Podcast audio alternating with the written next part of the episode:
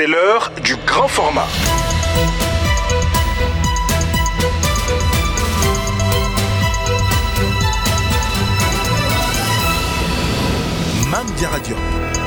Bonsoir, journée mondiale de lutte contre le paludisme au Mali. De nombreuses activités sont organisées pour sensibiliser sur les méthodes de prévention, notamment les moustiquaires. Maurice Camara, chef de la cellule du programme national de lutte contre le paludisme, nous en dira plus.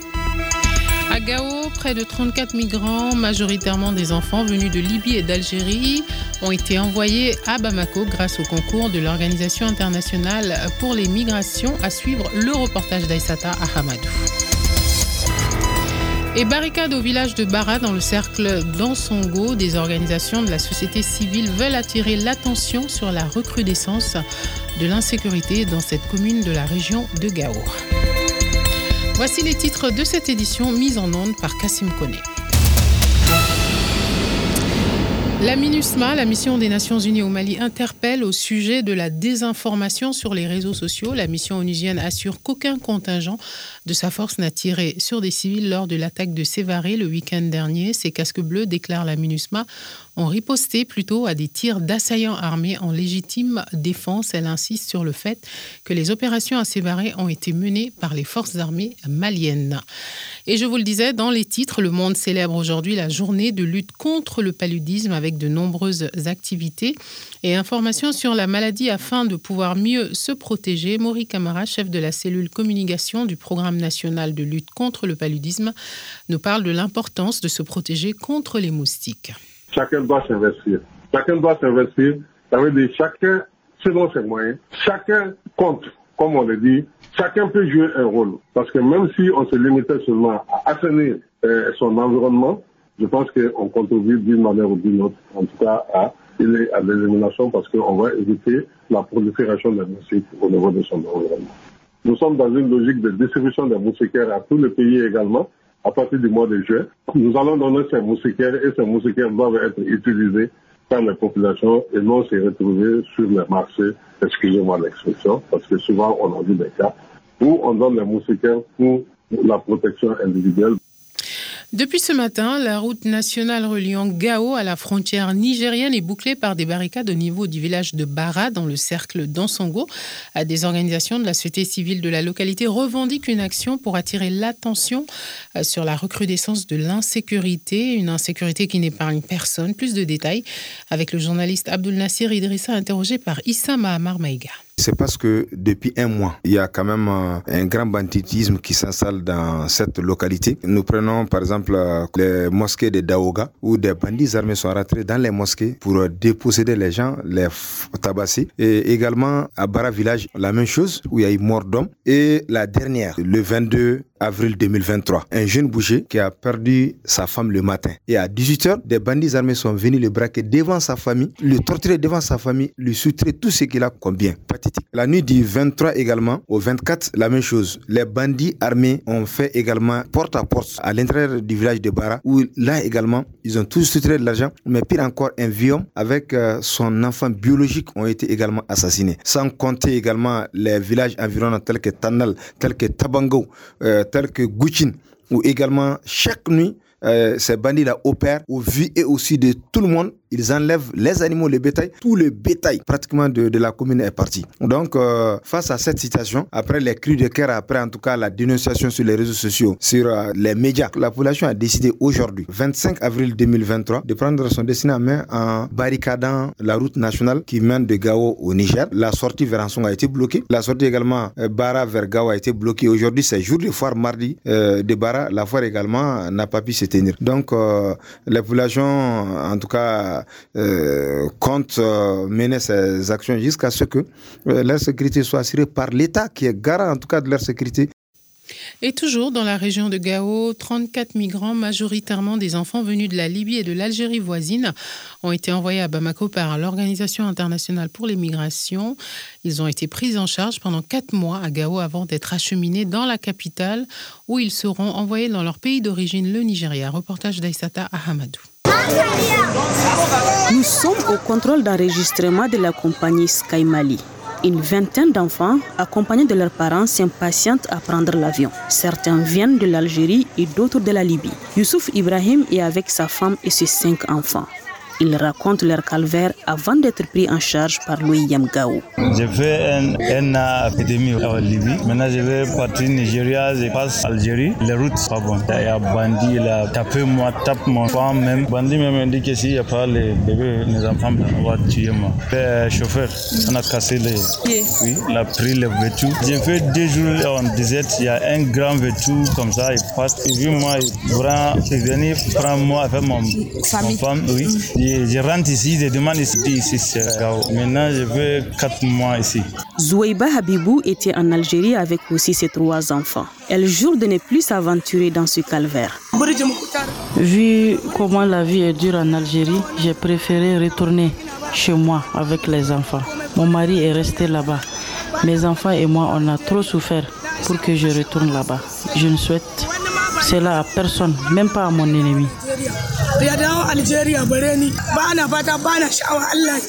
En plus de la prise en charge de leur voyage, l'Organisation internationale pour la migration va mettre à leur disposition de quoi se réinstaller chez eux au Nigeria. Ahamadou, Gawo, Mikado FM. Voilà, c'est la semaine mondiale de la vaccination et pour protéger tous les enfants et leurs mères de certaines maladies, un programme a été élaboré dans ce sens. Il s'agit du programme élargi de vaccination communément appelé PEV, lancé depuis 1974 par l'OMS. Il a pour objectif de lutter contre les maladies infectieuses les plus mortelles pour les enfants. On écoute euh, trois mamans interrogées par Mimi Konaté. Fatoumata est maman d'une petite fille. Le programme de vaccination, elle le suit comme indiqué par les agents de santé. J'ai tout suivi. On attend de faire pour le 16e mois. C'est très important et je vais continuer à le faire parce que même pour inscrire ton enfant à l'école, la carte est importante. Abby, elle avoue le faire, mais jusqu'à une certaine limite. Femme au foyer, elle vient d'accoucher de son sixième enfant. J'ai des enfants, ils sont tous vaccinés, mais moi, j'arrête à partir d'un an. On nous dit de partir continuer dans un autre centre, mais en réalité, moi, je n'ai jamais continué la vaccination. Par contre, D'autres femmes comme Aminata n'ont pas la chance d'avoir toujours les airs de santé à leur disposition. Moi, je viens de Ségou Fatene. Mon enfant a plus d'un an. Chez nous, la tradition nous interdit de vacciner les garçons avant trois mois et les filles avant quatre mois. J'ai fait la première et la deuxième vaccination, mais j'ai pas pu faire pour le neuvième mois, car chaque fois que je partais, on nous disait qu'il n'y avait plus de vaccin. Pour le docteur Monacone, il est important de suivre le programme élargi de vaccination qui reste à ce jour l'une des meilleures protections de l'enfant contre certaines maladies. La vaccination se fait sur un sujet sain et donc il y a un système de mémoire qui se développe chez la personne qui fait que lorsque cette personne est en contact avec les agents de la maladie, les systèmes de défense sont déjà là pour permettre à l'individu de se protéger, de ne pas tomber malade. Voilà, merci Mimi Konaté. Et en sport, le Djoliba ne fera pas le doublé du championnat de la Coupe du Mali. Les Rouges ont été surpris hier par l'AS Bakaridian, Ben Junior Cambéré. C'est un coup de tonnerre qui s'est abattu hier sur le Djoliba. Le Djoliba qui ne défendra pas son trophée. La faute à l'AS Bakaridian de Bargoli qui a gagné par trois tirs au but à zéro après prolongation. C'est l'AS Bakaridian qui a ouvert le score par Ibrahim Gadiaga, dit papi, à la 39e minute avant que le Djoliba n'égalise par Nankoma Keita à la 45e minute. La seconde période et les prolongations ne changeront rien. Score final, un but partout. C'est à la suite de la fatidique série de tirs au but que le Djoliba AC a craqué en ratant ses trois premiers tirs repoussés par l'excellent gardien de Bakaridian, Yakuba Koulibaly. L'As Bakaridian marque trois tirs sur les quatre exécutés. Et par ailleurs, le match en retard des huitièmes de finale a été remporté par l'As Real qui a pulvérisé le COB sur le score sans appel de 4 buts à 0. L'As Real le Binga FC le 4 mai prochain. Alors, pour le programme de ces huitièmes de finale, on aura aujourd'hui et mardi à Bougouni au stade UTA, le Black Star qui sera face aux 11 créateurs de Niarela. Et puis à Koulikoro au stade Diara H, l'USFAS, les militaires de l'USFAS croiseront le fer avec le stade malien à partir de 16h. Et puis enfin, le jeudi 4 mai prochain à Koulikoro, le stade Diara H, le Binga FC sera face au Real de Bamako. Et hors de chez nous, Harry Belafonte, chanteur américain et défenseur des droits civiques est mort, superstar afro-américaine de la chanson et du cinéma aux origines caribéennes. Il s'est illustré dans la lutte pour les droits civiques aux États-Unis et à l'étranger. Il est mort ce mardi à New York à l'âge de 96 ans.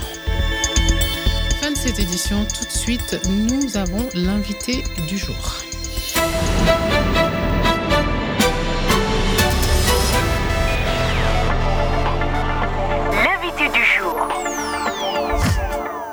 Et nous sommes avec euh, Mohamed euh, Al-Bachar, chef de cabinet du ministère des Maliens établis à l'extérieur, qui appelle nos compatriotes à la prudence et au désir de rapatriement. En effet, les autorités maliennes préparent le retour des Maliens vivants au Soudan. Quand on sait la crise actuelle que traverse ce pays, le gouvernement a pris toutes les dispositions pour faciliter leur retour au Mali. On écoute Mohamed Al-Bachar, joint par Al-Mouzer Kayatara.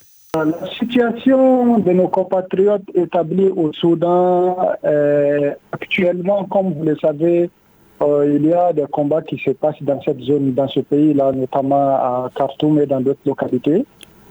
Et nous avons été saisis par certains de nos compatriotes euh, qui sont là-bas, qui souhaitaient vraiment rentrer. Et dans ce cadre-là, comme vous l'avez vu, euh, le gouvernement a pris des dispositions. Il y a un communiqué officiel même qui a été fait. Mhm. Et euh, il est actuellement euh, un mouvement de nos compatriotes est en train d'être d'être organisé pour les exfiltrer, les amener vers vers un pays voisin pour qu'ils puissent regagner le pays courant de la semaine, Inch'Allah. D'accord. Alors, quel euh, message vous avez à l'endroit de ces populations qui vivent là-bas euh, pour euh, faciliter le travail des rapatriements?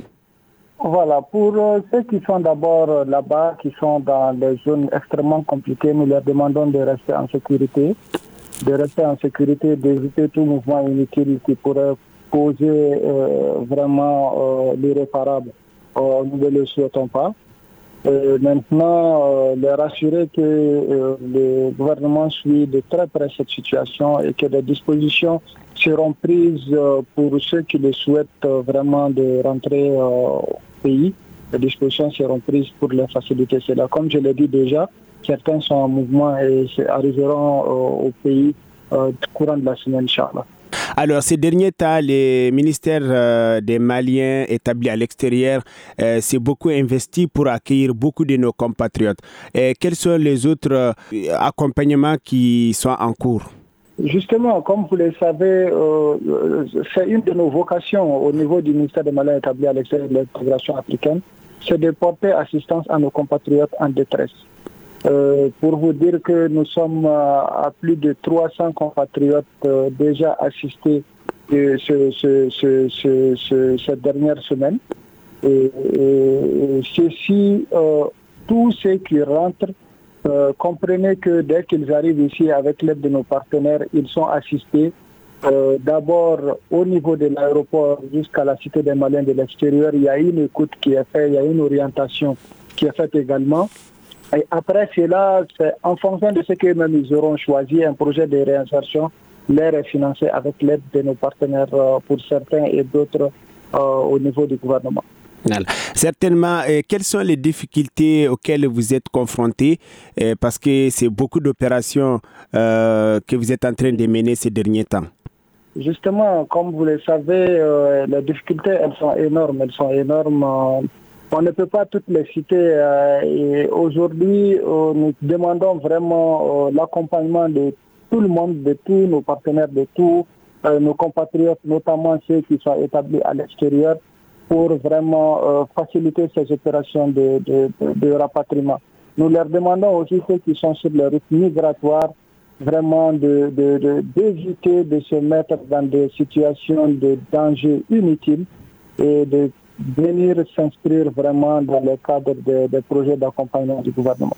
À l'instant, Mohamed Ag Al-Bachar, chef de cabinet du ministère des Maliens établi à l'extérieur, interrogé par Almouzer Yatara. Merci d'avoir suivi cet entretien à retrouver sur nos plateformes numériques. Bonsoir.